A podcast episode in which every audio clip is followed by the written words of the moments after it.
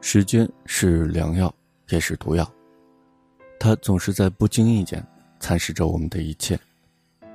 在时间无垠的荒野里，我们会遇见很多人。有些人留下，有些人离开。真正的送别，没有长亭古道，更没有劝君更尽一杯酒。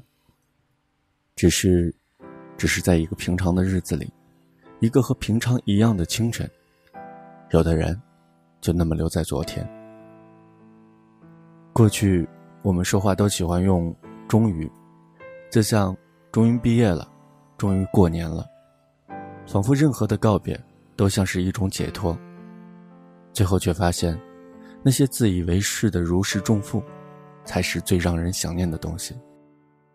没有什么会等你，就像所有的曲终人散和分道扬镳，到最后可惜的。